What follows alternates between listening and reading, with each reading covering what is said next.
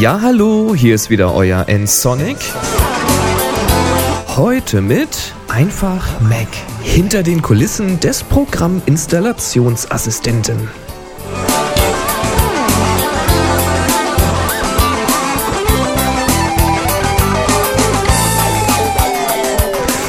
Frohes neues Jahr noch nachträglich. Ich hoffe, bei euch ist alles gut gelaufen über die Feiertage.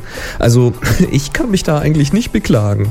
Naja, erst war die Webseite offline wegen Hardware-Defekt, dann verloren wegen des defekten Backups und schließlich gab noch das Touch-Display meines Pocket-PCs seinen Geist auf. Hey, aber was soll's, inzwischen läuft alles wieder und somit auch dieser Podcast. Hier ist also Folge 139 mit einem praktischen Tipp, den vermutlich noch nicht jeder kennt.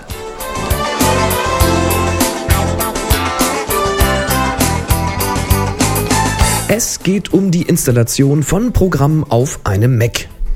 Nanu, das hatten wir doch schon?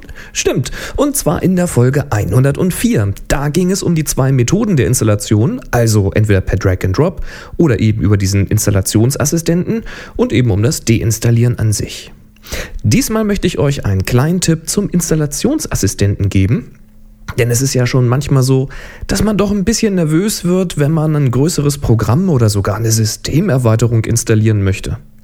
Hm, was wird der Installer wohl tun, wenn ich da jetzt auf Installieren drücke? Wie viele Dateien werden da wohl auf die Festplatte geschaufelt und wohin überhaupt? Unter Windows bleibt es bei diesen Fragen und man hat eigentlich nur die Wahl, sie zu ignorieren, Augen zu und durch, oder die Installation besser abzubrechen, wenn man sich da doch nicht so ganz sicher ist.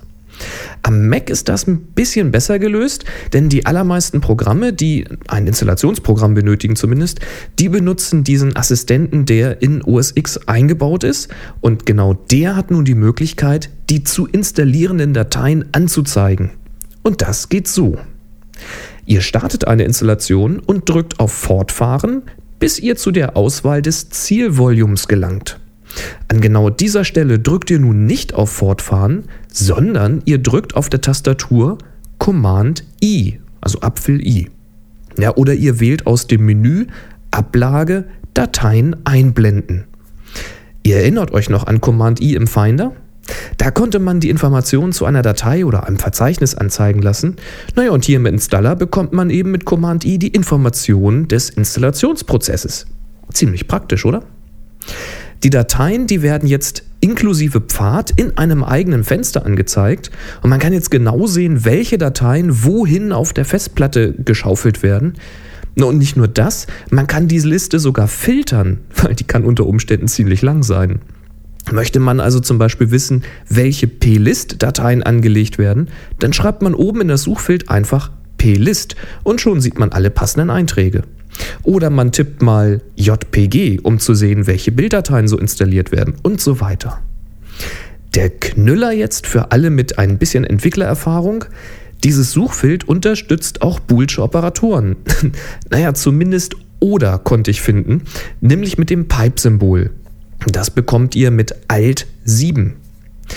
Da schreibt man zum Beispiel PNG, Pipe, GIF, Pipe, JPG um eben alle PNG, GIF und JPG-Dateien zu sehen und so weiter und so fort.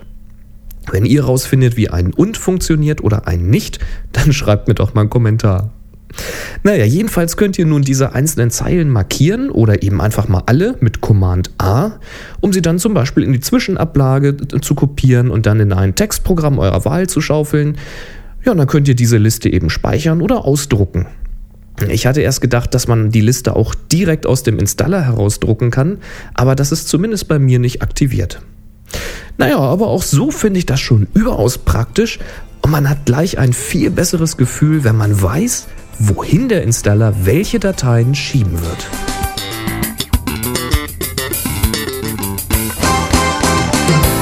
Kanntet ihr diesen Tipp schon? Dann schreibt mir doch mal einen Kommentar auf www.nsonic.de slash podcast. Ihr wisst schon, N-S-O-N-I-C. Na oder auf podster.de.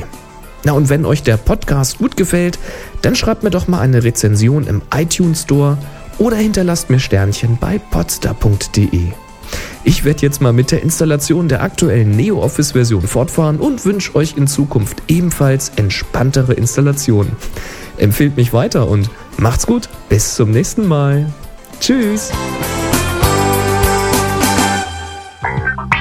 Sie hörten eine weitere Produktion von nsonic www.nsonic.de